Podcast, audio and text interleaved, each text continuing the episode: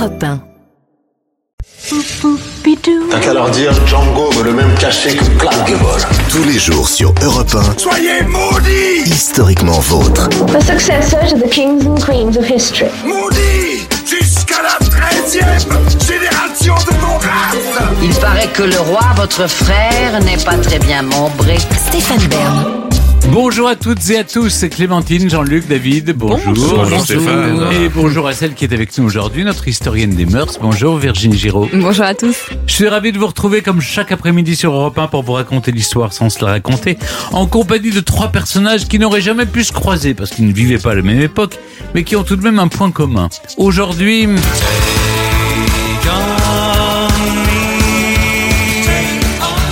Aujourd'hui, on part au pays de ha ha. Et vous allez peut-être même pouvoir partir aussi, chers auditeurs. On va vous expliquer ça dans un instant. Quoi qu'il en soit, on réunit des garçons dans le vent de Norvège, donc. C'est le thème d'Historiquement Vôtre cet après-midi sur Europe 1. A commencer par un viking. Le bien nommé Éric le Rouge, un Norvégien obligé de fuir son pays, parti dans les vents du Nord jusqu'à découvrir une lointaine contrée à laquelle il va donner un nom, le Groenland. Puis lui a aussi voyagé. L'explorateur Fridtjof Nansen, à l'origine de la première expédition polaire norvégienne qui a réussi l'exploit scientifique et humain de s'approcher du pôle Nord comme personne avant lui. Ce qui a fait de lui un héros, bien avant d'avoir l'idée d'une action pour laquelle il recevra le prix Nobel de la paix, vous verrez. Et après les morts, les vivants. C'est vous, Jean-Luc, qui dresserez vers 17h30 le portrait de notre troisième personnage du jour qu'on a déjà entendu, des Norvégiens qui chantent. Bon, ils sont pas 50, hein. Ou, ou peut-être qu'on les connaît pas tous, en tout cas Stéphane. Mais ceux dont je vais vous parler sont trois. Je vous raconte le destin musical du groupe AA qui a connu le succès dans les années 80-90 et s'est reformé il y a quelques années. Eux aussi ils sont trois, mais ils ne chantent pas, enfin pas ensemble en tout cas. D'abord, celle qui nous entraîne dans l'intimité de l'histoire, Clémentine Portier-Keltenbach. De qui nous parlez-vous? Bah, c'est rigolo, votre histoire là. Les, les Suédois, c'est ABBA et les Norvégiens AA. Moi, je connaissais pas ce Il y a groupe. Soft Base aussi si vous Bah, voulez. je vais vous parler d'un Suédois. Moi, vous connaissez pas non plus Eric Gottfried Christian Brandt. Euh, C'était un député suédois qui, en janvier 1939, a proposé une candidature pour le prix Nobel de la paix. Donc, un homme qui, s'il avait été désigné, serait allé à Oslo, en Norvège, récupérer son prix. Et son nom, Adolf Hitler. Oui, Adolf Un homme de Hitler. paix. Prix Nobel de la paix. Ah. Alors, qu'est-ce que c'est que cette histoire? Réponse tout à l'heure, bien Ouais, sûr. ouais. Bah écoutez, oui. Lui remonte aux origines d'un objet, d'une mode, d'une passion, voire d'une obsession, et souvent la sienne. Aujourd'hui, après le pigeon voyageur, c'est reparti avec un oiseau. Vous nous racontez, David, les origines du, Du dodo. du dodo. Le Ah, là, on n'en a pas aujourd'hui. Bah alors. oui, puis il y en en aura pas, ça, c'est sûr, et puis on peut pas en avoir parce qu'il y en a plus. Et puis- Et, et je vous raconterai cette triste histoire du dodo. Oh, Ouais. ouais. Mais il paraît que c'était bon en ragoût, non? C'était dégueulasse en fait. Et mais je j'en expliquerai un petit peu plus. C'est très mauvais. Bon. Les origines, c'est en toute fin d'émission. Et juste avant, comme dirait l'autre. Oui, mes aïeux, quelle époque Ça s'est passé dans le passé. Aujourd'hui, on remonte il y a quasiment 200 ans en arrière, en 1824. On parle société avec vous, Virginie Giraud, et d'une drôle de découverte faite par un garçon qui a laissé son nom dans l'histoire. Oui, je vais vous raconter la réaction de Champollion face au papyrus érotique de Turin. Ah oui. Ah lui aussi, il Ah a oui. été choqué. Et Oui. le problème, c'est que comme il était choqué, il l'a pas correctement étudié. On n'a rien compris à ce papyrus pendant 150 ans. Donc euh, voilà, j'ai recherché, j'ai été voir les historiens qui avaient travaillé sérieusement dessus. Et je vais donc vous révéler la vérité sur le papyrus érotique de Turin. Mes aïeux, quelle époque Ce sera tout à l'heure, vers 17h40. Et dans trois quarts d'heure, je vais vous proposer un quiz, Stéphane. Ah oui, c'est nouveau cette séquence dans l'émission Ah, mais je comprends que vous refusiez de vous confronter à la réalité. C'est- pas évident d'être testé sur ses connaissances historiques alors qu'on est le monsieur histoire de la France, hein. Mais je sais qu'au fond de vous, vous avez très envie de jouer. Oui, voilà. Au fond, mais alors, très, très, très, très au fond. Oui, oui. Et puis, puisque vous parlez de nouveautés, eh bien, il y en aura une, Stéphane. Toute cette semaine, chers auditeurs, vous allez pouvoir jouer au quiz aussi.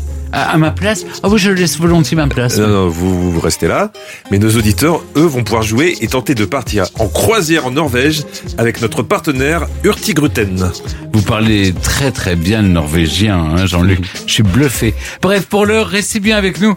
Je vous raconte notre premier personnage du jour. Europe Historiquement vôtre. 1, le récit. Stéphane Bern. Il a un surnom à faire peur, mais ce n'est pourtant pas de son tempérament sanguin qu'il lui vient. Et s'il n'avait pas été un peu bagarreur, peut-être ne serait-il jamais devenu un fameux découvreur. Je vous raconte maintenant le viking que les vents ont poussé loin, très loin de la Norvège, Éric le Rouge. Nous sommes aux alentours de l'an 970 sur les côtes du Yaren, au sud-ouest de l'actuelle Norvège. Sur un bateau, un jeune homme âgé d'une vingtaine d'années regarde le rivage sablonneux s'éloigner sous le ciel d'été. Il s'appelle Eric. Eric Thorvaldsson. Son surnom, le rouge, ne lui sera donné que quelques années plus tard, d'après la couleur rousse de ses cheveux et de sa barbe. Pour l'heure, il n'est pas encore un personnage important, il est un fuyard.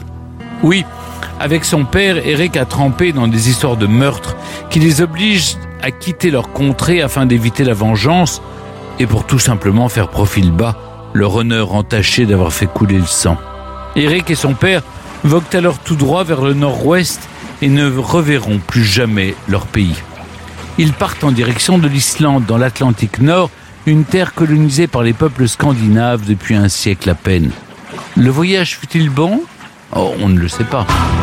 Car ce que nous savons de la vie d'Éric le Rouge tient à ce que nous en disent les sagas islandaises. Ces récits, écrits en norrois, la langue scandinave d'alors, découlent d'une longue tradition orale et ont été rédigés trois à quatre siècles après les événements qu'ils relatent. Et même si l'archéologie du XXe siècle est venue corroborer en partie les sagas pour les sortir du domaine de la pure légende, de nombreux doutes ou zones d'ombre demeurent. Le fait est qu'une fois en Islande, Eric et son père s'installent dans une région hostile du nord de l'île. Depuis le temps que les premiers colons sont arrivés et se sont constitués en une véritable nation, il ne reste plus beaucoup de bonnes terres disponibles. Pour les femmes, peut-être a-t-il davantage de choix. Quoi qu'il en soit, Eric épouse une certaine Thiodilde et après la mort de son père s'installe plus au sud pour fonder une famille et une ferme aussi. Une ferme plutôt modeste, une douzaine de mètres de long recouverte comme beaucoup de tourbes pour l'isolation. Eric Thorvaldsson aurait pu rester un fermier comme un autre si son tempérament querelleur n'avait dicté sa destinée. Vers 982, un problème de voisinage s'envenime au point que le sang coule et que la famille est bannie par l'assemblée locale et contrainte de déménager. Mais le caractère bagarreur ne semble pas se calmer puisqu'Eric est encore mêlé à des rixes avant d'être banni à nouveau. Et cette fois-ci, le fermier va en profiter pour partir bien plus loin. Il a eu vent de terres mystérieuses plus à l'ouest, qu'aurait aperçu un navigateur égaré. Qu'à tienne, il se met en tête de les trouver et il y parvient. Avec son épouse, ses enfants et quelques compagnons, Eric Thorvaldsson atteint en peu de jours des rivages alors inconnus. Les glaces empêchent d'accoster. L'équipé longe la côte, dépasse la pointe sud de cette nouvelle terre avant de s'établir au fond d'un fjord auquel Eric, en bon pionnier, donne son nom. Quand vient la fin de son exil de retour en Islande, il vante à ses compatriotes les mérites de ses côtes et pâtures herbeuses, un vrai petit paradis comparé à la rocailleuse, tumultueuse et bien nommée Islande, la terre de glace. D'ailleurs, pour susciter l'envie, Eric a baptisé ce nouveau pays le Groenland, la terre verte. Et cela fonctionne. Il devient un meneur et rassemble autour de lui tout un groupe pour former une colonie. À l'été 986, les préparatifs du voyage se terminent. Il y a une trentaine de Knerir, ces larges et robustes bateaux à voile carré ou rectangulaire qui permettent la navigation en haute mer avec hommes et marchandises. On charge des vivres, de l'eau, quelques bêtes. On prend le temps d'honorer Njord, le dieu de la mer et des vents, et Thor, celui du tonnerre, pour porter chance au voyage. Une vache est sacrifiée, tout le monde s'élance sur les flots. C'est peut-être à ce moment qu'Éric le Rouge devient véritablement un viking, car le mot ne désigne pas un peuple ou une ethnie, mais plutôt une condition, celle d'aventuriers qui prennent la mer pour voguer vers leur fortune, que ce soit par le pillage ou le commerce. Ces vikings qui terrorisèrent les moines de l'Europe carolingienne par leurs raids destructeurs sont aussi et surtout d'infatigables voyageurs et commerçants. Leur principale puissance réside en leur navire, solide et souple à la fois, qui leur permet autant de remonter les fleuves que de traverser les mers, sans boussole ni compas, sans carte ni instrument. Les vikings sillonnent l'océan, se repèrent en suivant les animaux, les vents et le soleil. Mais tout brillant navigateur qu'il soit, cela n'empêche pas qu'une bonne partie de la flottille menée par Éric le Rouge disparaisse dans les eaux glacées. Seuls 14 navires arrivent à destination, ce qui fait tout de même assez de monde pour s'aimer. Sur les côtes sud et ouest du Groenland, des établissements sortent de terre. On construit des maisons, des fermes. On explore aussi sûrement un peu l'intérieur des terres, où l'on ne croise d'ailleurs personne. Les populations inuites n'arrivent dans la région qu'au XIIIe siècle. On laisse les animaux brouter les herbes abondantes sous des températures probablement plus clémentes qu'à notre époque, puisque les alentours de l'an 1000 marquent le début d'un réchauffement à la faveur de ce que l'on nomme l'optimum climatique médiéval. De quelques centaines, les populations scandinaves passent à plusieurs milliers d'individus. Il y a largement assez de place pour tout le monde, mais l'âme viking semble avoir besoin d'aventure. Et les nouveaux Groenlandais n'ont pas fini d'explorer un monde qui pour eux n'a pas de limite, même si les ressources comme le bois, elles, en ont. Alors que les habitants auraient pu se contenter de cultiver leurs terres et de commercer avec leurs frères islandais en exportant les précieuses peaux d'ours ou l'ivoire des défenses de morse, ils vont aller plus loin. Aux alentours de l'an 1000, Leif, l'un des trois fils d'Éric, revient d'un voyage dans ces terres norvégiennes d'origine. Il ramène d'abord une nouvelle religion, le christianisme. Éric, lui, n'est pas tenté. Il préfère continuer à vénérer ses vieux dieux. Mais son épouse se convertit et le convainc de construire une petite église de bois, un peu à l'écart de leur maison. Et Leif ramène autre chose. Durant son trajet de retour, perdu sur l'océan, il a aperçu une nouvelle terre plus à l'ouest, encore une. Il veut en savoir plus. Éric le Rouge, déjà âgé, pense à se joindre à l'expédition. Mais une chute de cheval lui apparaît comme un mauvais présage. Il décide alors de ne pas participer à l'aventure. Dommage pour lui. En plus d'avoir découvert le Groenland, Eric aurait pu découvrir l'Amérique. Car ces terres que Leif a aperçues, il va les retrouver. Parti du Groenland, il aborde de nouveaux rivages. Il baptise le premier Helluland, la terre des pierres plates, certainement l'île de Baffin du Canada actuel. Puis plus au sud, le Markland, la terre des forêts. Et enfin le Vinland, la terre des vignes, sur l'actuelle île de Terre-Neuve, toujours au Canada. C'est là que Leif décide de s'établir. L'archéologie a mis au jour dans les années 60 des vestiges qui attestent de cette installation. Cette nouvelle contrée est riche et hospitalière. Elle regorge notamment d'arbres si rares en Islande et au Groenland. Mais il y a un hic. Le Vinland est déjà habité. Les sagas islandaises nomment ces populations autochtones les Skrelingar, un terme à connotation négative. Si à l'origine, les contacts avec les peuples amérindiens que l'Europe ne redécouvrira que dans cinq siècles sont amicaux, les choses s'enveniment rapidement. Thorvald, un autre fils d'Éric, meurt probablement dans des échauffourées, alors que sa fille Freydis entre dans la légende par ses actes de bravoure, seins nus, l'épée à la main. Mais l'hostilité est trop forte et ces conflits auront raison de la présence scandinave en Amérique du Nord. Ceux qui ne sont pas morts sur place repartent au Groenland où Eric est déjà décédé. Le nouveau continent disparaît derrière l'océan pour longtemps. Les Scandinaves quittent finalement le Groenland vers la fin du XIVe siècle, probablement suite au conflit avec les Inuits et du fait d'un climat qui se refroidit.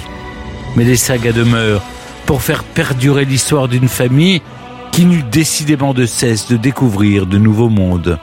Europe 1, historiquement vôtre.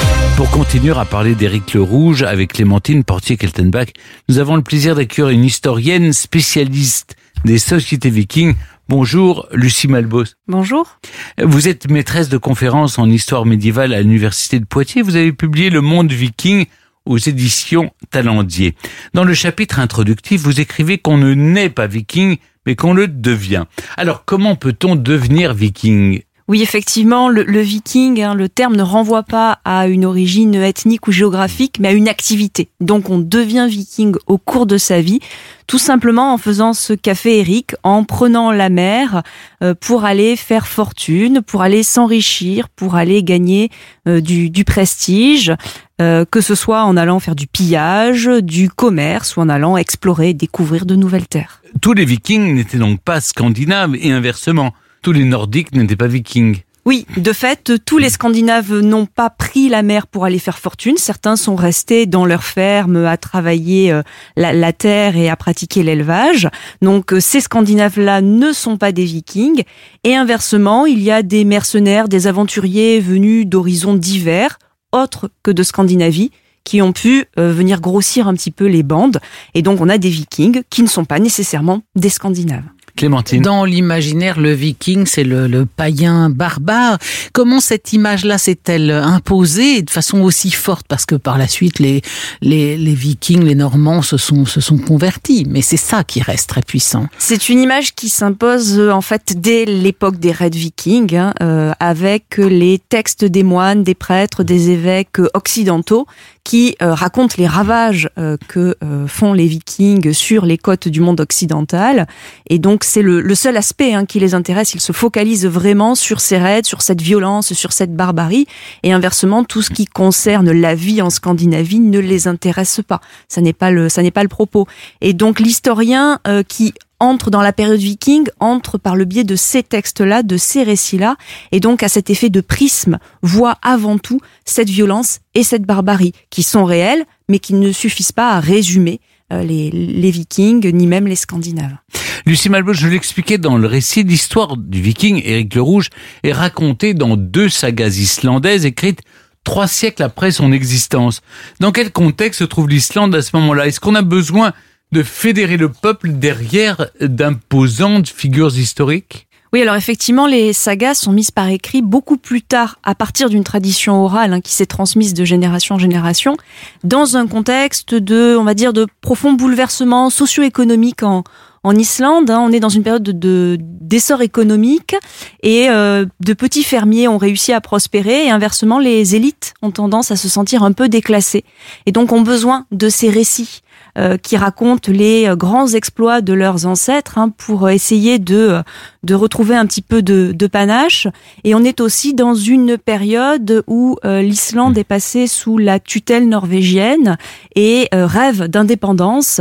Et donc des figures comme celle d'Éric hein, incarnent cette indépendance et cette liberté. Hormis ces sagas tardives, il n'existe aucune autre source écrite sur Éric le Rouge euh, puisqu'à son époque, la tradition, euh, vous l'avez rappelé, Lucie Malbos, est essentiellement orale. Comment alors être euh, certain que Éric le Rouge a bel et bien existé? C'est une très bonne question qu'on pourrait en fait se poser pour beaucoup de, héros de cette période. En réalité, il n'a probablement pas existé tel que nous les, le, les décrivent les, sagas dans le détail. Ce qui est certain, c'est qu'il y a une figure qui a existé euh, aux environs de l'an 1000 et qui effectivement euh, s'est rendu sur des terres plus à l'ouest. Euh, c'est l'archéologie qui permet de confirmer cela en réalité. Tant qu'on n'avait que les sagas à disposition, jusque dans la seconde moitié du XXe siècle, on considérait qu'il s'agissait plus de légendes que d'autres choses. Et eh ben justement, que, que, nous dit l'archéologie euh, au Groenland sur ce sur celui qui aurait pu être cette figure à cette époque précise? Alors c'est l'archéologie effectivement qui vient euh, qui vient confirmer un petit peu tout cela, euh, à la fois au Groenland et en Islande aussi, hein, puisqu'il y a des fouilles qui ont été menées euh, en Islande où on a retrouvé ce qu'on pense être la la première ferme hein, de d'Éric le Rouge, et il y a également des fouilles qui ont été menées au Groenland, en particulier sur le site de Bratalis, hein, qui est l'endroit où se serait établi Eric, et où on a euh, découvert en particulier les traces d'une petite église de bois et d'un cimetière qui ont pu être datés, et donc qui sont datés de la fin du Xe, début du XIe siècle. Et donc ça correspond en termes de chronologie euh, à ce qu'on sait de l'histoire d'Éric. Dans le chapitre que vous lui consacrez, Lucie Malbos, vous décrivez Éric le Rouge comme un véritable communicant, car il a su convaincre son auditoire de le suivre en terre inconnue. Dans ce pays vert, de quoi les colons vivent-ils et, quelles étaient à l'époque les conditions climatiques? Oui, alors c'est un très bon communicant parce que euh, il baptise le Groenland, donc le Greenland, la terre verte, ce qui est un peu exagéré, hmm. pas complètement, puisqu'effectivement, quand on arrive surtout là où il est arrivé sur le sud, hein, qu'on arrive sur le Groenland, c'est quand même assez vert aujourd'hui encore. Après, dès qu'on s'enfonce à l'intérieur des terres, c'est une toute autre histoire. Mais euh, sur le sur la côte sud, eh bien les colons peuvent s'installer, peuvent pratiquer euh, l'agriculture, alors essentiellement euh, l'élevage, en bénéficiant probablement de conditions alors il faut pas non plus rêver, mais de conditions un peu moins défavorables peut-être qu'actuellement, puisque le climat été légèrement plus chaud Mm. Aux environs de, l'an 1000. Et dites, alors moi qui suis une grande fan de toutes les séries télé autour des Vikings, euh, ce qui me frappe toujours, c'est la, la, la, la présence des femmes, les fameuses guerrières, les skalgmeux, etc. Est-ce qu'elles sont présentes dans la mythologie nordique?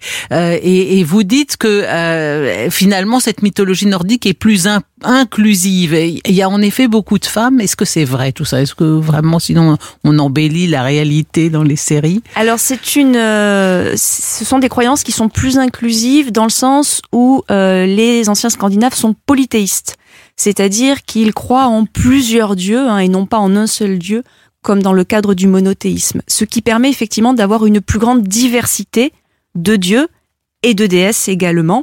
Et donc euh, au sein de, de, cet ensemble hein, de, figures divines, il y a effectivement des figures féminines, comme la déesse Freya ou comme les, euh, les Valkyries, euh, par exemple, hein, qui sont très présentes, mais qui relèvent de la légende, du mythe, de la construction, pour ne pas dire peut-être aussi du fantasme. Éric le Rouge est une figure célèbre aujourd'hui encore, à la fois en- au Groenland, en Islande ou en Scandinavie plus généralement. Alors c'est encore une figure emblématique hein, pour euh, pour tous ces toutes ces régions là. en Islande, euh, il y a à peine une vingtaine d'années, en 2000, on a inauguré un, un musée en, en plein air autour d'une reconstitution de sa ferme euh, et qui est euh, qui est énormément visité. Donc il y a, y a cette, euh, cet héritage en Islande, euh, il y a l'héritage autour d'Eric et il y a aussi, on le sait peut-être moins nous en, France, mais il y a aussi un héritage autour de Leif.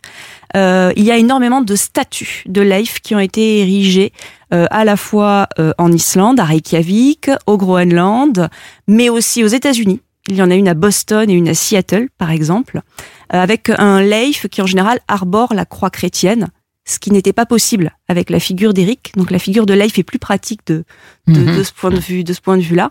Et donc ces, ces statues sont des, des constructions, des reconstructions même, hein, avec une dimension à la fois euh, identitaire et, et mémorielle, finalement un petit peu comme les sagas. Ben, Merci beaucoup, Lucie Malbos. Je rappelle que votre livre Le Monde Viking, portrait de femmes et d'hommes dans l'ancienne Scandinavie, est disponible aux éditions Talendier. Merci à vous. Merci à vous. Europe 1, historiquement vôtre avec Stéphane Bern.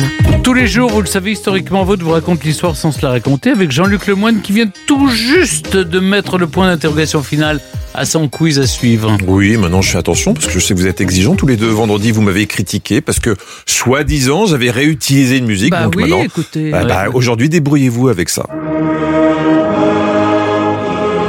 L'hymne néerlandais. Qu'est-ce que c'est beau Comment vous savez ça vous Je connais quand même l'hymne. Bah écoutez, c'est en disant ça que je m'aperçois que je sais pourquoi vous êtes le patron. Euh, voilà, bravo Stéphane, c'est exactement ça. C'est l'hymne hollandais dont on va parler.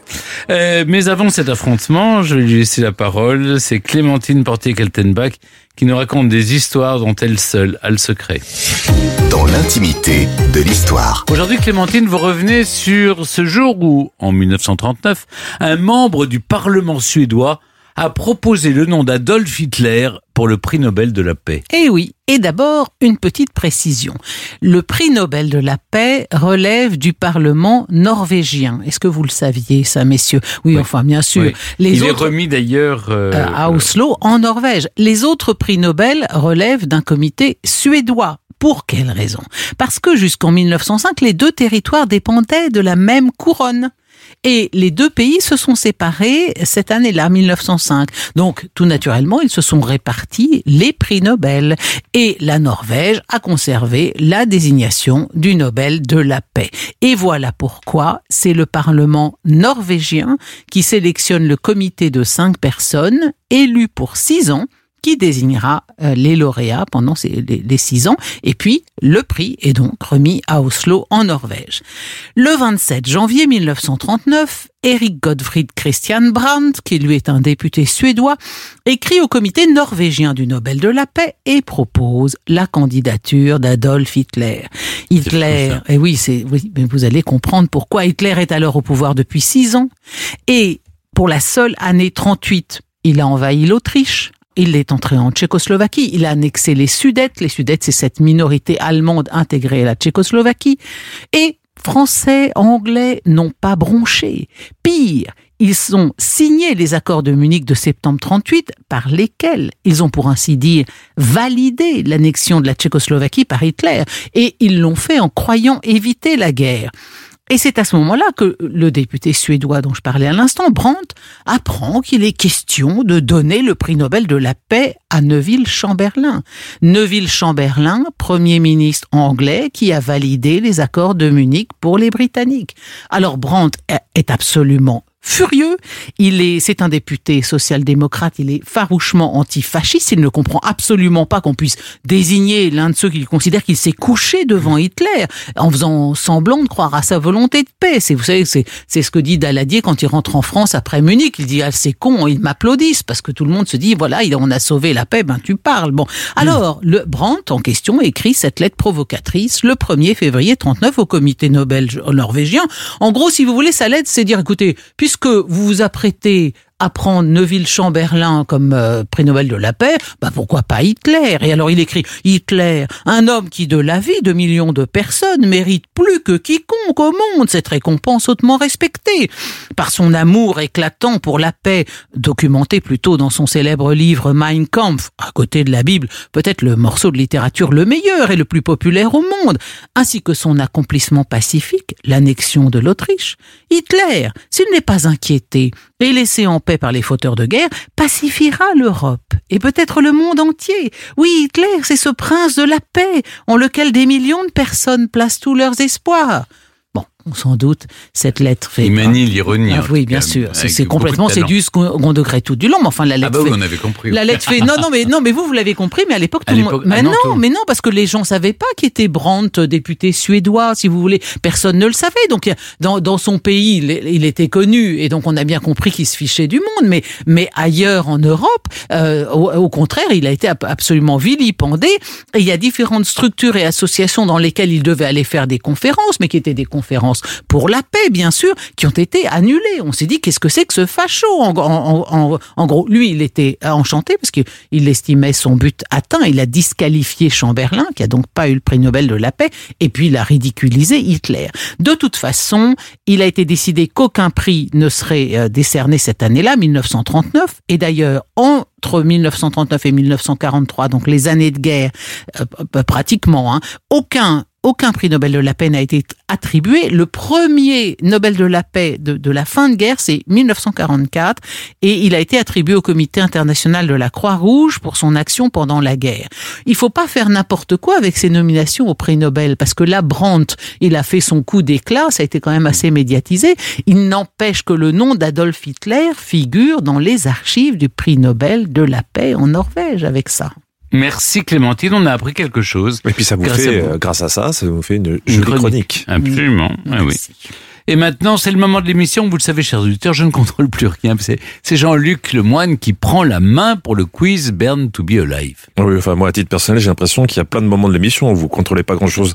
Mais c'est vrai que celui-là c'est c'est le sommet. Hein Alors on met l'écran pour du courage et on saisit le piolet de la culture et partons à l'assaut de la montagne. Rien que ça. Burn to be alive. Mais avant, chers auditeurs, c'est vous qui allez jouer car toute cette semaine Europe 1 vous offre une sublime croisière Hurtigruten. Embarquez pour une expérience unique de 7 jours et 6 nuits pour deux personnes à bord de l'express côtier le long des côtes norvégiennes de Bergen à Kirkenes. Au programme fjord majestueux et hameaux cachés, Hurtigruten, l'express côtier de Norvège, naviguera dans les lieux les plus secrets des côtes norvégiennes. Pour participer, envoyez croisière en majuscule au 7 39 21, 75 centimes plus le coût du SMS avant la fin de l'émission de ce jeudi 9 mars. 3 SMS pour participer. Bonne chance à toutes et à tous. Est-ce que je peux reprendre la main maintenant? Bah prenez la main, oui, bien sûr, c'est votre quiz. Bah ça tombe bien, j'ai des questions pour vous. Cela fait 30 ans que, à la place de la Tchécoslovaquie, on a deux pays. Oui. La Slovaquie et la Tchéquie, vous savez. Le drapeau de la Tchécoslovaquie, quand elle existait, c'était celui de la Tchéquie aujourd'hui, superposé à celui de la Slovaquie aujourd'hui également. Vrai ou faux? Non, c'est faux. C'est le même drapeau. Il y a, il y a des, des losanges, il y a, il y a Ah, on a... rouge, rouge, bleu, blanc. Enfin, bleu, il y a les bleu, blanc, rouge, mais c'est des losanges. Il y a deux bandes et puis, et puis un, un losange qui vient. Et simplement pour la, La Slovaquie, il y a les armoiries en plus. Ah, Donc vous dites vrai ou faux C'est faux. Vous dites que c'est c'est pas superposé. C'est pas superposé, on vérifie. Vous avez gagné. C'est faux, c'est faux, bravo. Vous avez une, une super bonne mémoire euh, visuelle, hein, je, Oui, je, je connais j'ai ça, observé. oui, oui. oui. Enfin, il dit ça, mais il connaît toujours pas mon prénom, hein, donc euh, mémoire visuelle. Jean-Luc. Oh, c'est faux. En fait, le drapeau de la Tchéquie, c'est exactement le même que celui de la Tchécoslovaquie. Celui de la Slovaquie a les mêmes couleurs, mais pas la même forme. Par contre, l'hymne slovaque, euh, vous allez voir, c'est cocasse. C'est les deux premières strophes de l'hymne tchécoslovaque. Les quatre suivantes ont été abandonnées. Et moi, quand j'ai appris ça, ça ça m'a complètement retourné. Ah oui, je comprends. Vous comprenez En tout cas, vous avez un point, bravo. Une question pour Clémentine. On va rester dans les hymnes. Tout à l'heure, on a entendu l'hymne de quel pays? Euh, Hollande, euh, Pays-Bas. Pays-Bas. Celui des Pays-Bas a été adopté en 1932, mais la musique date de 1569 et les paroles de 1578. Avec le Japon, c'est un des hymnes les plus anciens que l'on connaisse. Voici ma question. Les paroles de l'hymne des Pays-Bas sont un acrostiche, à savoir que les premières lettres de chaque couplet vont former un mot. Vrai ou faux? Ah, comme c'est intéressant. Moi, je le crois. Je pense que c'est. Bah dis donc, il y a beaucoup de strophes. Alors bon, alors je suis mon. mon- Non, non, j'ai j'ai je- peur de non mais si si si, je vous fais Ah confiance. Je suis je suis mon camarade de jeu qui que- pense que Est-ce qu'il va vous emmener dans le ravin Ah non, j'ai peur de vous emmener dans le ravin. Non, mais vous avez ça, vous évoque quelque chose Oui, mais manifestement, j'ai Stéphane. peut-être complètement. Bah allez, je vous fais confiance. Je, Oh, je réponds. Je. Mais c'est, beau cette amitié, cette confiance. Écoutez, moi je veux avoir la réponse tout de suite. Vous avez gagné. Ah, Euh, vous avez bien fait merci, dessus, Stéphane. Stéphane. Ah, merci. Il forme le nom Willem van Nassau, dit Oui. Guillaume de Nassau, ancêtre de la famille royale des Pays-Bas, prince d'Orange, qui va en 1574 prendre les commandes d'une insurrection contre Philippe II, roi d'Espagne. Une nouvelle question pour vous, Stéphane. 1935. 20 000 Afro-Américains de New York, Boston, Détroit et Chicago prennent l'avion pour se battre dans les rangs des soldats éthiopiens contre l'invasion italienne. Ils croiseront dans les aéroports 35 000 Italo-Américains qui font la même démarche, mais pour l'Italie. Euh, vrai ou faux? Non, j'y crois pas. non, du ils seraient allés se Je- battre je- pour les États-Unis, leur nouveau Je pays. sais qu'il y avait. Oui, ils ne seraient pas battus pour. euh, Alors d'après vous, je- Non, je dirais non. vous dites non. On vérifie ça. Vous avez encore gagné. Voilà, mais il marche sur l'eau. C'est incroyable. Que- Non, c'est faux. Mais pour une autre raison, pour la simple et bonne raison que si les Italo-Américains ont eu le droit de partir, les Afro-Américains ont été interdits de sortie et menacés d'emprisonnement. Ah oui. C'est pour ça qu'ils n'ont pas pu aller combattre. Ah oui. Une question pour Clémentine pour égaliser éventuellement. On connaît le Hollywood Walk of Fame avec les célèbres étoiles des stars de cinéma, mais on connaît moins New York sur la célèbre artère de Broadway, une série de plaques commémorant des personnalités importantes. Une plaque existe, et elle est assez surprenante, puisqu'elle inscrit le nom du français Landru. Vrai ou faux? Est-ce que ça serait des, des plaques évo- évoquant les grands, les grands criminels dans les environs du, du musée de la police de New York, quelque chose comme ça? Mais est-ce que vous pensez qu'on a, on a fait ça à New York? Non, non, euh, non, Non? Vous êtes sûr? Non. On reste là-dessus Mais on reste là-dessus. ouais. On reste là-dessus et on vérifie. Vous avez Encore gagné. Voilà, mais tous les deux, vous êtes intouchables aujourd'hui. Non, c'est faux. Par contre, euh, sur cette artère, il y a une plaque pour Pétain et une plaque pour Pierre Laval.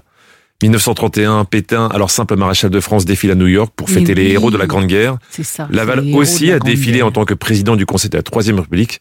Tous les deux ont leur plaque, mais en 2004, soit 60 ans après qu'ils soient reconnus comme euh, coupables de crimes de guerre, des pétitions pour demander le retrait des plaques circulent. Mais pour le moment, eh ben, elles sont toujours là. Vous savez ce que ça veut dire tout ça hein Oui. Une question pour vous départager. Depuis le 25 avril 1986, c'est Swati 3. Vous savez qui c'est Mswati Oui. Le roi de Le- l'Eswani. En- autrefois, on appelait ça le Swaziland, le Exactement. royaume. euh, Oh, je sens qu'aujourd'hui... Ah non, là, sur, enfin, sur tout ce qui est là, euh, monarchie diverses et multiples, ça. euh, Il va demander le nombre d'enfants ou de femmes. Et là, ça va être très dur. hein. Alors, la mère de Mswati III n'a eu qu'un enfant. Oui. Mais son père, qui était le précédent roi, en a eu beaucoup plus avant d'avoir Mswati III. Beaucoup plus, mais combien exactement? Le père de Mswati III. Moi, je vais dire, euh, 62. moi, je vais dire 80. 62-80. Ah oui, vous avez bien confiance dans le père de Swati. Eh ben, écoutez, c'est Stéphane qui gagne aujourd'hui. Puisque la bonne réponse c'était 67 enfants. Ah 67. Bravo Ouais, je savais que c'était autour de 60. En juillet 2000, on estimait une centaine d'enfants de Sobuza II encore vivants. Sobuza II, c'est le, le Oui, père, de de Swati III, connu. III est couronné roi en 86. Il commence à gouverner avec sa mère, qui était surnommée La reine éléphante. la grande éléphante. Ouais. On l'embrasse. Enfin, il est à 7 euh, de la bonne réponse et moi, je suis à 13. Hein. J'étais quand même pas très loin non plus. Hein. C'est comme ça que vous voyez la vie, vous. Bah ouais. Bah, écoutez, vous venez de nous prouver que Elle vous aime aviez... pas perdre. Ah, mais Ah, c'est terrible. c'est une maladie. c'est- Moi, regardez. oh, c'est pas je perds- vrai. je perds souvent. fade. Mais moi aussi, je perds souvent. Et après, moi, je reçois des, des mails d'insultes. Moi aussi, moi aussi. Non, moi aussi, je fais souvent semblant de perdre. Donc, Oui. écoutez, j'ai l'habitude. Vous faites bien semblant en ce moment. Non, vous faites semblant de gagner alors que vous avez perdu.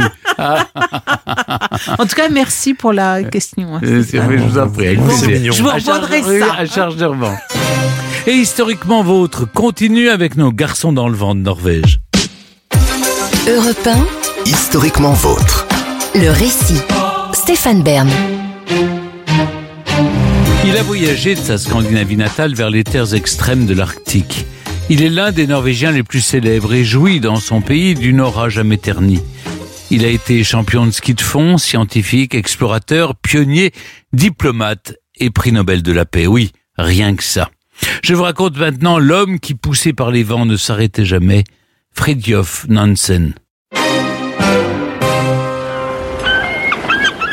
Il y a foule en ce 24 juin 1893 sur le port de Christiania, l'ancien nom d'Oslo, la capitale de la Norvège, pour assister au départ du Fram, un trois-mâts de 35 mètres de long. Fram, en norvégien, cela signifie en avant. Une interjection qui n'est pas de trop pour nourrir la motivation des 13 membres d'équipage, tant il en faut en effet pour se lancer dans le voyage qui débute.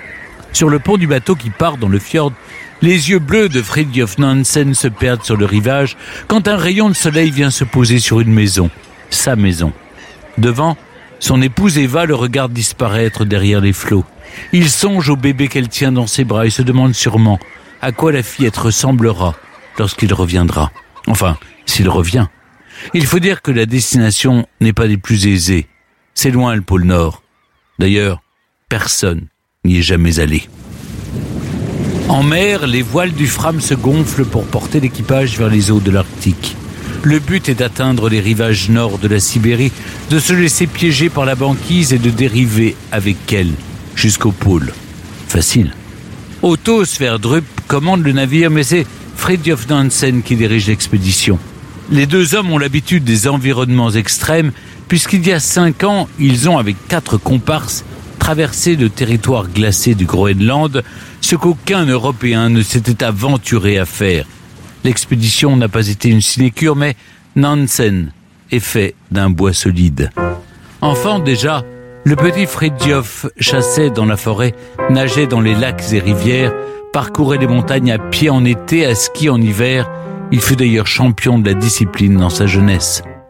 Son doctorat de zoologie en poche, il se lance pendant l'été 1888 dans la traversée du Groenland. Après presque deux mois à pied et à ski par moins 20, 30 ou 40 degrés, Nansen, beau et fort comme un dieu nordique, courageux comme les ancêtres vikings, revient en suscitant la fierté de toute la Norvège, qui n'est alors qu'une petite nation sous tutelle du royaume de Suède. Fridtjof Nansen aurait pu s'occuper des collections zoologiques de l'université de Christiania, mais il semble qu'il ait besoin d'évasion. Il y a du sang viking en moi, écrit-il à son épouse. Une vie trop calme ne m'attire pas. Sa prochaine mission débute donc à bord du Fram en cet été 1893. Après avoir récupéré des chiens de traîneau en Russie, le navire se laisse emprisonner dans les glaces. Il a été conçu spécialement pour cela, ce qui n'empêche pas quelques frayeurs. Quand les premiers grondements de pression sur la coque se font entendre. Piégé dans la blancheur boréale, Nansen se rend rapidement compte que la banquise ne dérive pas assez vite. Alors on passe le temps avec des relevés scientifiques tout en tuant quelques ours blancs qui ont la mauvaise idée de rôder d'un peu trop près. Mais à ce rythme, les hommes n'y arriveront jamais. Après presque deux ans et quelques départs reportés au printemps 1895, Nansen et son camarade Hjalmar Johansen se lancent avec chien, traîneau et kayak sur la banquise pour aller plus vite. L'idée est louable, mais les conditions sont dantesques. Quelques semaines plus tard, alors qu'ils ont atteint 86 degrés 15 de latitude, Nansen admet qu'il est impossible de poursuivre la route. Le pôle se dérobe certes, mais personne n'est jamais allé autant au nord. Alors quoi qu'il en soit, c'est déjà une petite victoire. Il faut maintenant repartir. Le trajet retour se révèle tout aussi compliqué entre la dislocation estivale de la banquise, les rencontres inopinées avec des morts colériques ou la perte d'une partie de l'équipement, en plus des chiens qui meurent ou sont tués les uns après les autres pour nourrir ce qu'il reste de leurs congénères. Après moult péripéties, les deux hommes atteignent enfin une terre à la mi-août. Ils ne savent pas précisément où ils sont, mais cela ressemble bien à l'archipel François-Joseph qui appartient à la Russie. Seulement l'hiver arrive, Nansen et Johansen n'ont d'autre choix que de le passer sur place. Ils construisent un abri fait d'une base de pierre et d'un toit en peau de morse recouvert de mousse pour vivre les longs mois de la sempiternelle nuit polaire. La vie était très monotone, écrira-t-il pudiquement. Euh, on veut bien le croire. Les deux amis se nourrissent de viande de phoque ou d'ours et attendent dans leur crasse et leur angoisse le retour des beaux jours. Lors d'une sortie en juin 1896, Nansen entend au loin des aboiements, puis la voix d'un homme. Rêve-t-il? Une forme apparaît bientôt sur la neige qui vient à sa rencontre. Il s'agit de Frederick George Jackson, un explorateur britannique en expédition dans l'archipel. Les voilà enfin sauvés. Au mois d'août, Nansen et Johansen sont au nord de la Norvège quand ils apprennent que le Fram a réapparu libéré des glaces après avoir traversé l'océan Arctique comme prévu en somme, bien qu'il ne soit pas passé par le pôle. Et le 9 septembre 1896, plus de trois ans après être parti, Nansen et tout l'équipage arrivent au port de Christiania, accueillis en triomphe par la quasi-totalité de la population de la ville. Nansen devient une légende que tous les explorateurs en herbe viennent consulter, et sa gloire participe à l'orgueil national qui culmine avec l'indépendance de la Norvège en 1905.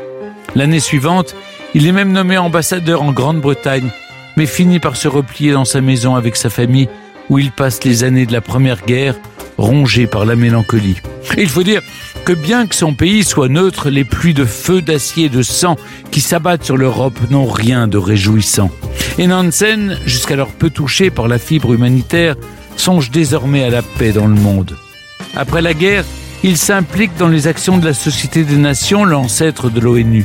Il organise le rapatriement des prisonniers de guerre bloqués en Allemagne ou dans une Russie, alors en pleine guerre civile après la révolution bolchevique.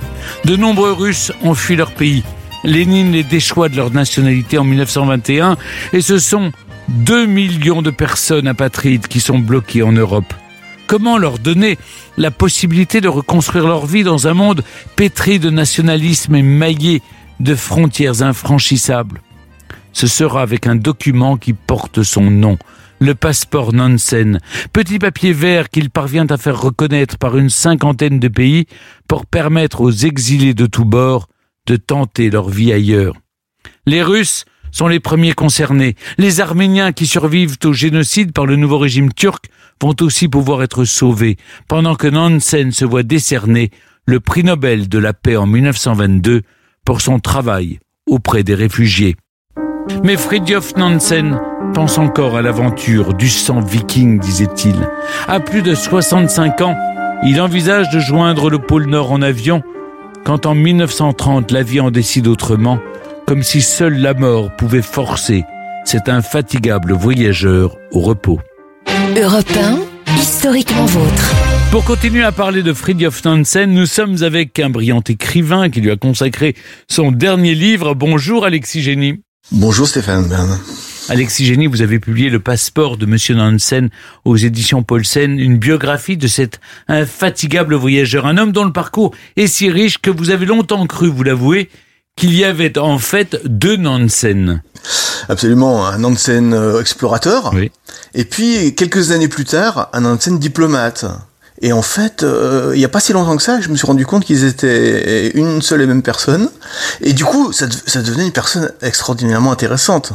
Parce que des explorateurs, il y en a beaucoup, des diplomates aussi, mais des explorateurs qui deviennent ensuite diplomates, et en plus avec euh, l'effet que, euh, que ça a eu, que vous avez raconté, eh bien c'est quelqu'un d'assez exceptionnel. Euh, Nantes s'est illustré par ses expéditions dans le Grand Nord avant de se lancer dans une carrière de diplomate et de créer ce passeport pour le- tous les apatrides.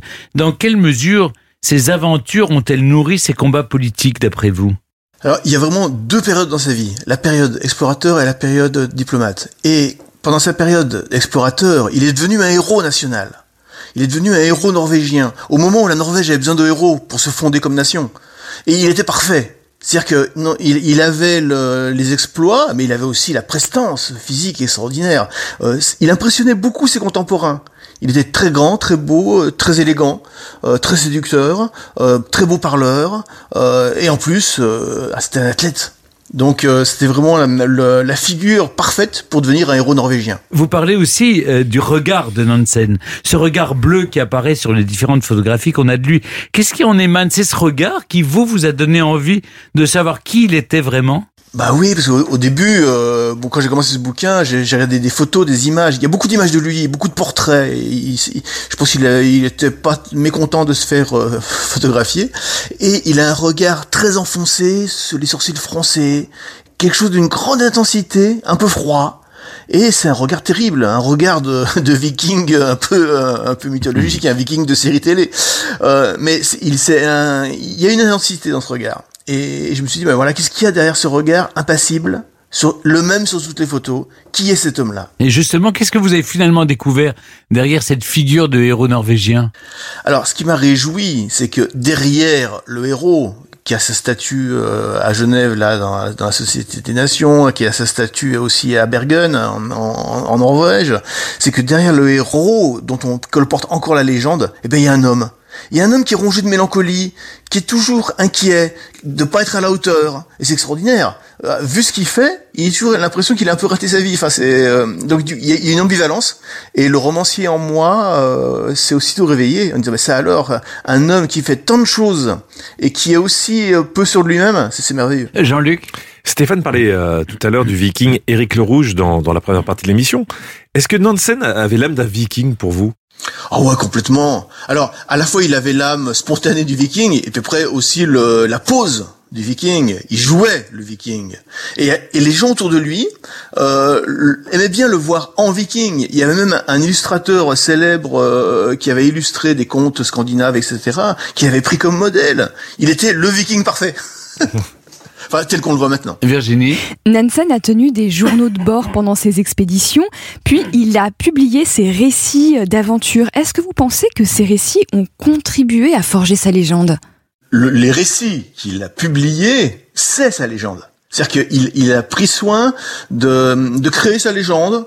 euh, et c'est c'est très drôle de comparer euh, le récit qu'il fait, qu'il publie, et qui a un gros succès européen, ça a été traduit en plein de langues, et où tout, tout va bien, quoi, tout est sous contrôle.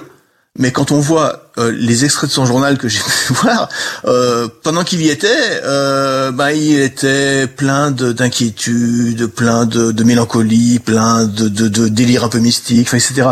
Il, il, il contrôle pas tout euh, dans son journal. Mais après, quand il écrit que- quelque chose qui va être publié, eh bien, il construit sa légende de champion du monde, de, de grand viking, de héros norvégien. Mais qu'est-ce que ses compagnons de route disent de lui? trouvait un peu pénible. alors ça c'est drôle ça parce que c'est alors euh, c'est vrai que j'ai eu une certaine gourmandise à collectionner ces petites réflexions, c'est-à-dire que les gens qui font toujours tout bien dans la vie, ils m'agacent un peu. donc euh, donc du coup, comprendre. voilà et, j'étais ravi de voir que bon bah c'est il le trouvait un peu envahissant, il le trouvait un peu donneur de leçons, etc. Mais après toutes ces faiblesses, ça lui donne de l'humanité. C'est-à-dire que s'il n'était qu'un Superman, Superman est froid comme, comme héros, mais en fait, il, par ses faiblesses et ses mélancolies, eh bien, on peut le rejoindre. On peut comprendre ce qu'il fait et on peut on, on peut rêver en effet comme lui à l'aventure et tout en étant inquiet. Voilà, donc ça lui donne une part d'humanité. Oui, c'est vrai, il, a- il avait tout pour réussir. Euh, champion de ski, aventurier, grand diplomate, lauréat du prix Nobel. C'est vrai que c'est agaçant les gens qui réussissent tout, mais il avait évidemment le- la- la- la- l'autre l'autre revers le revers de la médaille. Un personnage, peut-être un but de lui-même, non Ouais, un petit peu, euh, un, un peu poseur, mais euh, bon, mais en fait, euh, son inquiétude le sauve. C'est-à-dire, ça le rend humain. Et ça le rend, ça le rend finalement sympathique. Et ce côté un peu glacial des photos, des portraits, ce regard intense, finalement derrière, il y a un homme, un vrai. Bah, écoutez, ça, euh, je crois que vous avez donné envie à tous les auditeurs de se précipiter pour lire votre livre, Le passeport de Monsieur Nansen. Euh, merci Alexis Génie d'avoir répondu, d'avoir parlé de, de Fridtjof Nansen. Votre livre est disponible aux éditions Paulsen. Merci à vous. Merci beaucoup. Europe 1, historiquement vôtre. Stéphane Bern. Aujourd'hui, dans Historiquement Vôtre, avec Jean-Luc Lemoyne, David Castel-Lopez et Virginie Giraud, on réunit des garçons dans le vent de Norvège. Après Eric Le Rouge et Fridtjof Nansen, vous nous racontez, Jean-Luc, le groupe AHA. En Norvège, on ne trouve pas que des explorateurs. Non, non, on trouve aussi du saucisson de Rennes, des nuits qui durent six mois, des hauts barrés, des noix couchées dehors et des chanteurs. Bah oui, dans les fjords, il n'y a pas que les Suédois hein, qui ont le droit de chanter. Maintenant, il faut avouer que les chansons norvégiennes sont souvent aussi indigestes qu'un vieux bocal de hareng mariné.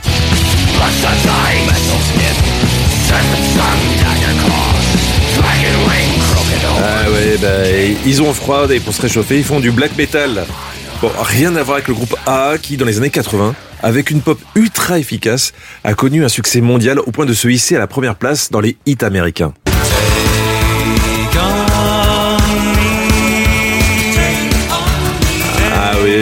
Oui, là on est loin du viking qui revient fourbu d'une pêche au cabillaud, avec leurs yeux bleus, leurs mèches pas trop rebelles et leur collier ras du cou. Les trois membres du groupe AA provoquent l'hystérie chez les adolescentes. Mais on aurait tort de les classer dans la catégorie des boys bands éphémères car ils ont quand même vendu 35 millions d'albums et leurs concerts font encore le plein, comme en mai 2022 au Zénith de Paris. Alors, remontons un peu le temps. Paul Vector Savoy et Magnus Furuholmen sont amis d'enfance. Ils aiment les chanteurs morts d'overdose comme Jimi Hendrix et Jim Morrison. Mais pas que. Ils aiment aussi Joy Division, dont le chanteur s'est pendu avec un câble de séchoir à linge. Ah ouais, ils ont le sens de la fête.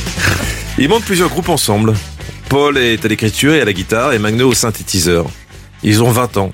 Lorsqu'ils rencontrent Morten Arquette en 1981. Morten a une gueule d'ange, aime la nature et se passionne pour les orchidées. Mais c'est aussi un chanteur avec une voix incroyable qui s'étend sur 5 octaves et possède un superbe falsetto. Alors, euh, le falsetto, que ce soit bien clair, c'est pas un café. hein, mais, euh, Ah oui, moi je croyais. non, c'est c'est la voix la plus aiguë du registre masculin. C'est la voix de Castra. Ah bah, Presque, presque, ça, ça va très très loin. James Blunt, qui n'est pas le dernier pour pousser des cris dans ses chansons, et qui a commencé à faire des vocalises en écoutant les titres de AA, admet qu'il est incapable de monter aussi haut. C'est sûr qu'avec une voix pareille, ça aurait été dommage que Morten passe ses journées à bouturer des jonquilles. La première chose qu'il entend en allant chez Pal, c'est, enfin Pal, parce que ça s'écrit Pal mais ça se prononce Paul, et ben c'est ce riff. Il comprend tout de suite que c'est un hit. Le groupe avoue aujourd'hui qu'ils ne savaient pas trop quoi faire de ce riff guiré comme une pub euh, pour du coca, alors que eux, ils se considéraient comme des Norvégiens tourmentés. Ils partent donc à Londres où un producteur va les aider à trouver le bon son de synthétiseur. Le titre qui sort en 1985 est un carton dans tous les pays et le clip en rotoscopie, qui mélange film et séquences d'animation, reste une référence au point de dépasser le milliard de vues sur YouTube en 2020. AA est sur orbite. Mais au fait, ça veut dire quoi AA, d'après vous hein? Ah, Ah, on on dirait à rire, non? Non, on dirait un truc genre, euh, parce que c'est AHA, c'est ça? Euh, exactement. C'est un Ah, C'est sais norvégien, sans doute. Bah, on, on pensait que ça voulait dire un truc norvégien, genre les reines chantants ou les jeux vikings, et bah, et bah pas du tout. Ça veut rien dire. Et ça viendrait de la chanson Gloria. Ah, non, non, non, non, euh, excusez-moi, euh, c'est pas celle-là. Euh, je parlais Gloria, celle des Doors. À un moment, Jim Morrison dit Ah ah. How old are you? Where'd you go to school?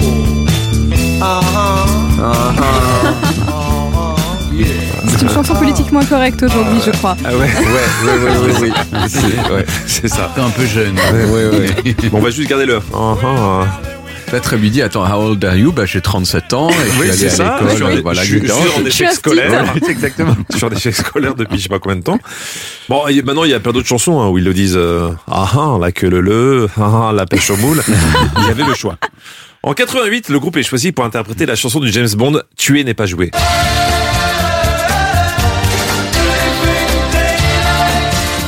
Le titre The Living Daylights cartonne, mais ils exaspèrent John Barry, le mythique compositeur du thème de Bond qui supervisait la BO et qui les trouvait têtus comme des moules. Oui, on dit des, des moules du côté de la mer du Nord.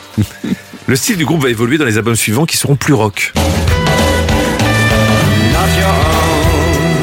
Ouais, ils en ont assez d'aligner les tubes et d'être adulés par plein de jolies filles. C'est vrai, on les comprend. Mais pas leurs producteurs qui s'arrachent les cheveux. Les tensions se font aussi sentir à l'intérieur du groupe. Morten et Magneux reprochent à Paul, qui a écrit tous les succès, de contrôler l'artistique. Quel égoïste celui-là. Entre 1994 et aujourd'hui, ils vont se séparer autant de fois que Liz Taylor et Richard Burton, mais ce sera toujours pour mieux se retrouver. Pendant les breaks, chacun se consacre à sa carrière solo. Morten jardine et entre deux silences ça pousse. Il sort six albums, dont deux en norvégien.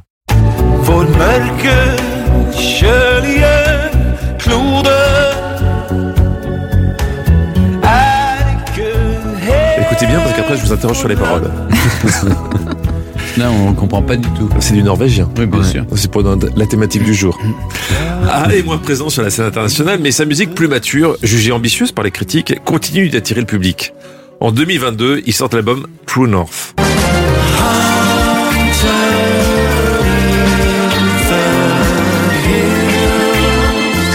Un disque de ballade poétique enregistré en live avec le Arctic Philharmonic à Bodo, une ville au-dessus du cercle polaire. C'est joli comme endroit, mais fallait pas sortir se fumer une cigarette pendant une pause. Hein Sinon, on te retrouvait trois mois plus tard dans une congère. 37 ans après Me, le groupe a la forme et Morten, a, en plus d'être le roi du falsetto, est devenu le seul homme capable de tenir une note pendant 20 secondes. Si on considère que le record de nage avec des menottes est de 4 heures, c'est pas terrible, mais par rapport au record du plus long row, qui est de 18 secondes, c'est quand même très bluffant. C'est vrai. Reconnaissez-le. Mais où vous allez trouver toutes ces informations? J'aime beaucoup les records. Je suis désolé. Aujourd'hui, le, le groupe fait salle comble à chaque concert et parmi ses admirateurs, il n'y a pas que des femmes qui, depuis près de 40 ans, rêvent d'épouser Morten. Il y a aussi des artistes reconnus comme Morrissey, des ex-Smith, Chris Martin de Coldplay ou encore Ed Sheeran. Il y a même la star américaine The Weeknd qui a fait un super hommage avec Blinding Lights. Écoutez ce que ça donne quand on pose ce morceau sur Take On Me.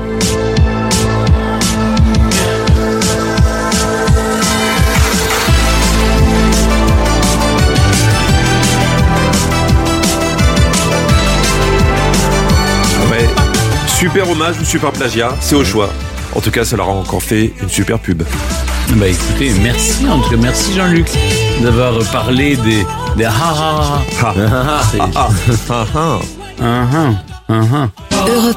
Historiquement vôtre. Il est l'heure de dire ah, au revoir à nos garçons dans le vent de Norvège pour retrouver deux chroniqueurs bien au chaud dans notre studio. David Castel-Lopez, vous nous racontez les origines d'un oiseau. Après le pigeon voyageur, c'est le dodo. Oui, le dodo, euh, euh, oiseau disparu. Mais avant ça, comme chaque jour, mes aïeux, quelle époque Aujourd'hui, on parle société et mœurs avec vous, Virginie Giraud, notre historienne des mœurs. Ça s'est passé dans le passé, on remonte en 1824, alors que Champollion se retrouve avec un curieux papyrus entre les mains. Comme vous le savez, c'est grâce à Jean-François Champollion qu'on peut à nouveau lire les, hiéroglyphes aujourd'hui. C'est un peu le père de l'égyptologie, mais des fois, face à certains documents, il a failli perdre son latin. En 1824, on lui présente ce qu'on appelle aujourd'hui le papyrus érotique de Turin. C'est un document découvert à Der el Médiné. Donc Der el Médiné, c'est le village des ouvriers de la vallée des rois. Et Champollion est tellement gêné par ce qu'il voit qu'il écrit à son frère Ici, un morceau du rituel funéraire, etc. Et là, des débris de peinture d'une obscénité monstrueuse et qui me donne une bien singulière idée de la gravité et de la sagesse égyptienne. Enfin, il était un peu prude, votre Champollion.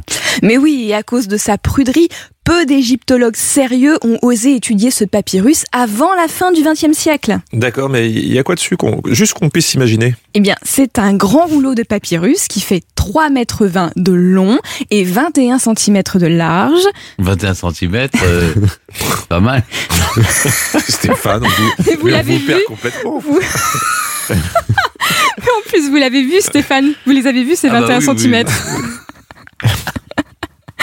Donc dans la première partie de ces 21 cm de large, il y a donc des satires avec des animaux et Ah, dans en la plus de large, bah alors là c'est vrai. Ah je sais plus si c'est aussi. C'est c'est de la gourmandise, là, vraiment. ouais. ça va rentrer dans un record, ça Ouais. faut en On parler. n'est rien que des jaloux ici. Messieurs, enfin. Bon, mais dans la deuxième partie, il y a des scènes de lupanar. Et dans ces scènes, on peut voir plusieurs jeunes femmes et hommes qui sont occupés aux choses de la vie, comme vous l'aurez compris. Par exemple, on peut voir une femme au travail qui dit à son client « N'aie pas peur, ça va bien se passer ». Bon, c'est écrit un petit peu euh, comme dans une bande dessinée en démotique. Hein. Le démotique, c'est la version simplifiée des hiéroglyphes qu'on utilise dans le quotidien. Dans une autre scène, on voit un homme qui a tellement donné de sa personne qu'il est porté par trois femmes qui l'emmènent se reposer le temps que son instrument retrouve sa vigueur. C'est un peu comme les soirées de David Castello-Lopez. C'est ça. Moi, à chaque fois, il faut le porter. C'est- triste. Et sur une troisième scène, on peut voir un homme qui est tombé au bas du lit et là, il est possible qu'il n'ait pas fait honneur à la jeune femme et donc qu'elle est poussée pour se débarrasser de lui. C'est ça les soirées de David Castel. Mais il se passe quand même des choses euh, étranges dans, dans les maisons closes de l'Égypte antique. Et oui, et ce qui est amusant, c'est de regarder au plus près ces dessins. Donc là, les garçons, je vous autorise à sortir votre portable Ah, pour aller chercher des images. Mon Dieu, quelle, quelle image je vous donne de moi Mais non, mais Donc, ce que vous allez pouvoir voir, ce sont des femmes qui sont représentées selon les standards picturaux de cette époque, donc avec des grandes perruques, elles sont maquillées, elles ont le corps dénudé, elles sont ornées de bijoux, alors qu'au contraire, bah, les clients du Lupanar, ils sont pas très chics. hein. Ils ont un visage un peu grossier, on dirait qu'ils portent encore les besaces qui leur ont servi au champ ou sur les chantiers. Donc, à l'évidence, ce sont des ouvriers agricoles ou des ouvriers du bâtiment. Dans tous les cas, ils sont un peu rustres. Et puis on remarque que la nature, hein, comme l'a vu Stéphane, a bien membré ces messieurs, mais à un stade où ça en devient monstrueux. Donc on voit que ce sont des caricatures.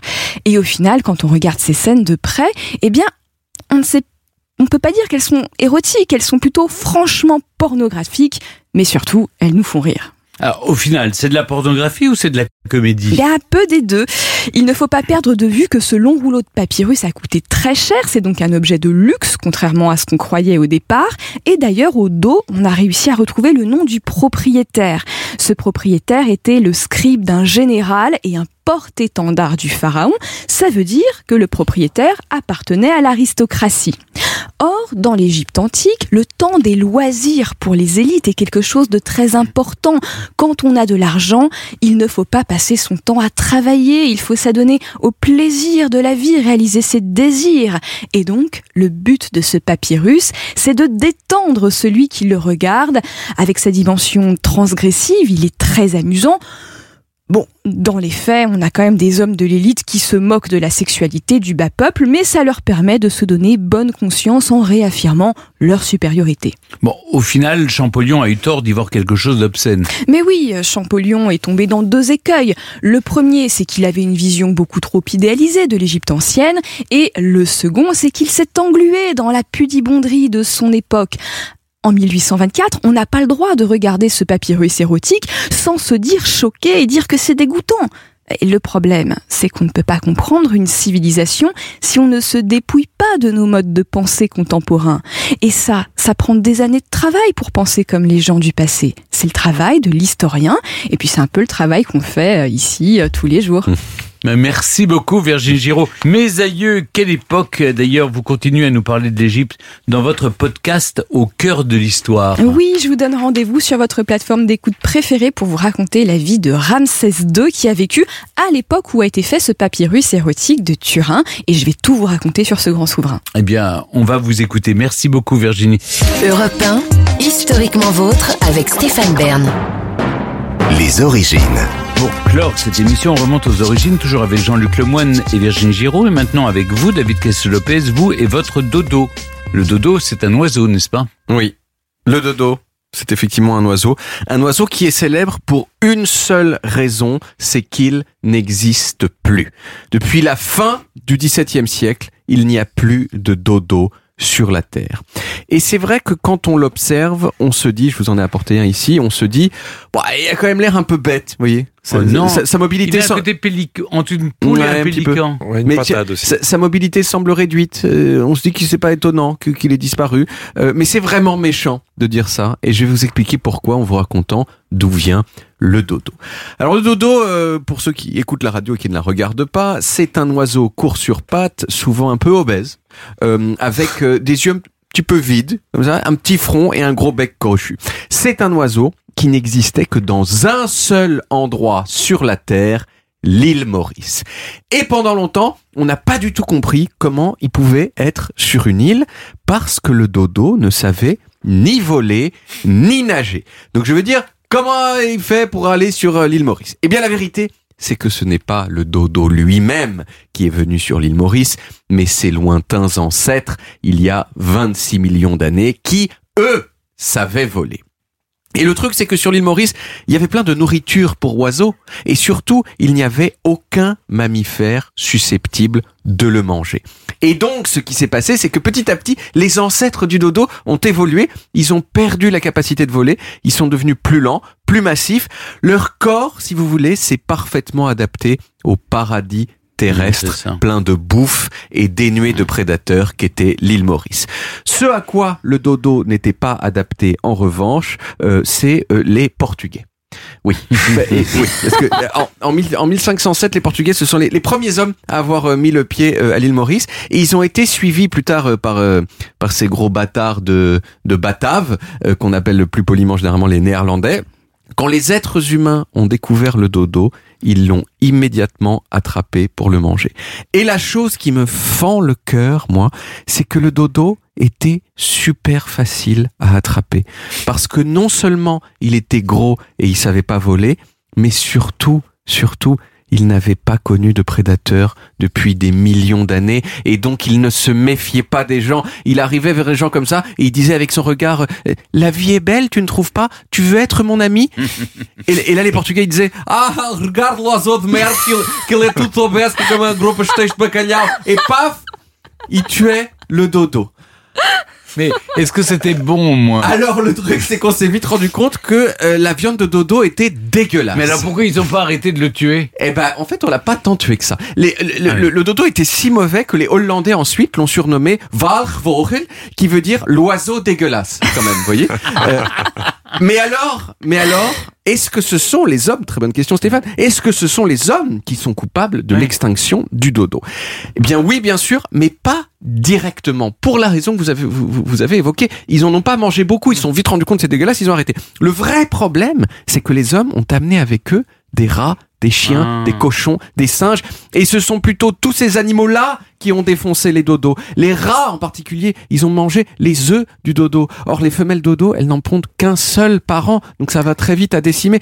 Les chiens, bien sûr, qui ont le palais moins fin que nous, euh, ils ont maravent une grande quantité euh, de dodo pour les manger. Et enfin, dernier facteur, les Hollandais ont méchamment déforesté l'île euh, Maurice pour en vendre le bois. Or, le dodo vivait dans la forêt et il s'est retrouvé donc sans maison. À la fin du XVIIe siècle, moins de 200 ans après sa découverte, le dodo avait disparu. Alors aujourd'hui, il n'en reste plus que quelques os éparpillés ici et là dans des musées, euh, mais il y a des gens qui veulent ressusciter le dodo. Comment? Eh bien, en prenant le génome de son plus proche cousin, qui s'appelle le pigeon de Nicobar, pas tout à fait quand même le même oiseau, et ils veulent modifier ce génome, modifier cet ADN euh, en mettant des morceaux de, de, en changeant euh, l'ADN vraiment avec, vous savez, ces ciseaux à ADN qu'on a le, le méthode CRISPR pour en faire un dodo.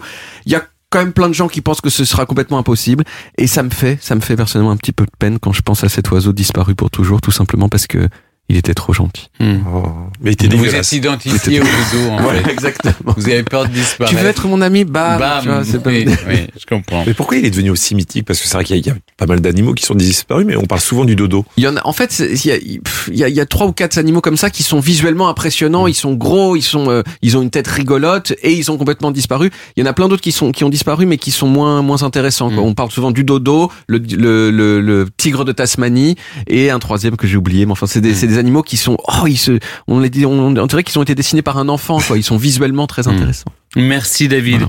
On retrouve les origines en podcast sur toutes les applis audio et en vidéo sur YouTube, Dailymotion et sur le site europe1.fr. Vous pouvez également retrouver toutes nos émissions. Historiquement Vôtre, c'est terminé pour aujourd'hui, mais on revient demain dès 16h avec toute l'équipe et surtout avec trois nouveaux personnages qui se sont fait tirer dessus, mais qui ont survécu. L'icône militante, à la fois féministe et socialiste, l'ouvrière devenue femme de lettres, Flora Tristan, qui a bien failli être abattue par son mari. Puis lui aussi s'est fait tirer dessus au milieu de la foule de fidèles venus à sa rencontre sur la place Saint-Pierre de Rome, le pape Jean-Paul II. Et vous, Jean-Luc, vous nous raconterez un rappeur qui a eu peur. Oui, le rappeur américain 50 Cent qui s'est fait tirer dessus. 9 balles. Ah oui, oui, 9 balles. Et il a survécu. Je vous raconte sa folle histoire demain. Ah bah parfait. Alors, à demain les amis. Retrouvez Historiquement Vôtre tous les jours de 16h à 18h sur Europe 1 et en podcast sur europe1.fr.